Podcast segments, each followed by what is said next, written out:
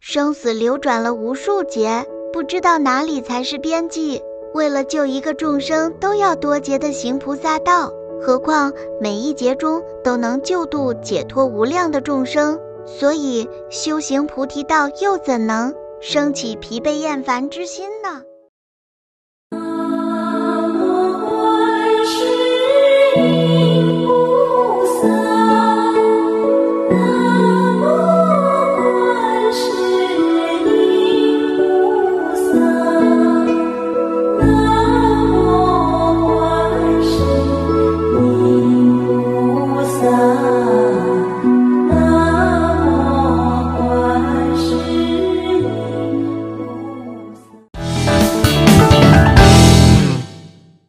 用讨论的角度发现更多的未知，欢迎收听今天的月光讨论。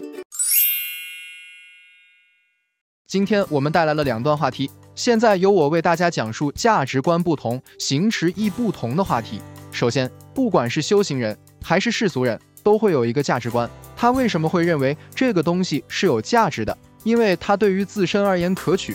这顿饭为什么对我有价值？因为能果腹，水果腹，我果腹。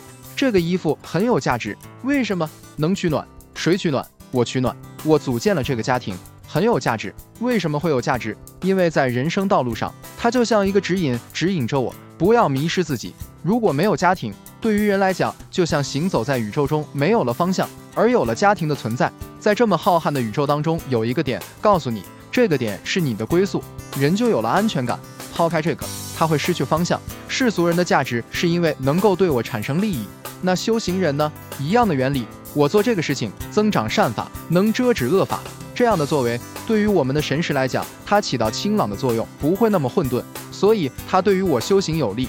这种法则对于我是有价值的。当我一个人修行的时候，思维不上去，少了多种角度的触碰和汇集，思路不能拓宽，所以我亲近师傅，从师傅那里得到角度，增长自己的智慧。这就是我的价值，因为它会让我提升，让我进步。包括持诵陀罗尼，陀罗尼威神力会带给我很多的自己意想不到的一种价值，它对于我的修行也是有利益。所以你认清了这个价值，世俗人的价值是对于我这个色身，对于我的预想有利益，这是我的价值。对于修行人来讲，能让我不断清明，让我觉性不断显现，能让我回归自信，能让我圆满觉悟，这就是我的价值。价值的定义不同。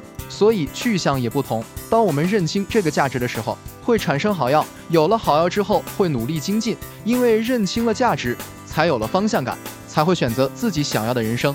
同样的原理，我们在文思，在学习对于我们有价值的东西，在追求人生的价值，在追求菩提道的价值。正如略说刑法中讲：法极善思维，导正见之良智，住持明之极满，当摄受其精纯，原名增益。那么接下来的时间给到同修，为大家分享另一段话题。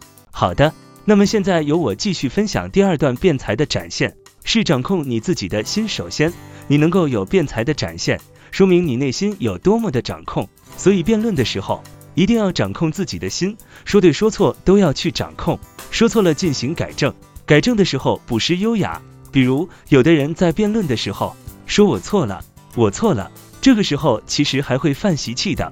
我知道犯习气了，我通过语言的技巧，把这种的气氛转换过来，并且让自己的心又回到那种掌控的局面。而这个掌控不是施压，是对自己心的输出、心的回流，我都能一一明了。这叫掌控，掌控的永远都是你自己的心。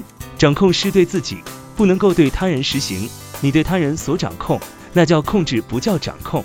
而这个控制不是和合相，里面有对立性，非圣道所行。所以不可取，在佛法的辩论当中，会非常迅速的提升自己。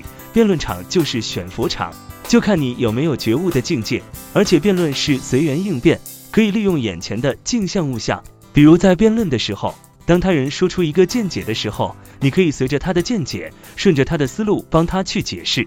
就类似于说，按照你这种思维、这种步骤、这种逻辑，会有一种可能。这种可能是否是这个见解逻辑所要诠释的内容呢？不是，所以你这个逻辑出了问题，我们没有办法采纳。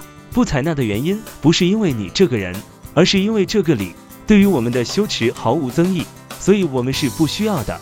而且说的时候要柔和的去说，言辞都要注意。所以辩论者一定要做到正居心所，而放光照耀，不仅要照自己，也要照他人。同时要懂的角度不一样。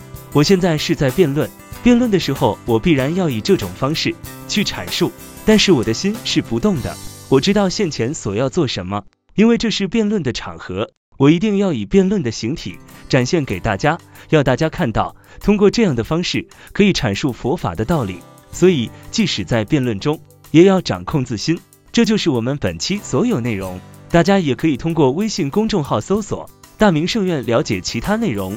Gagashow 搜索 Tarni Apple 播客或小宇宙搜索荣正法师。感谢大家的收听，我们下期再见。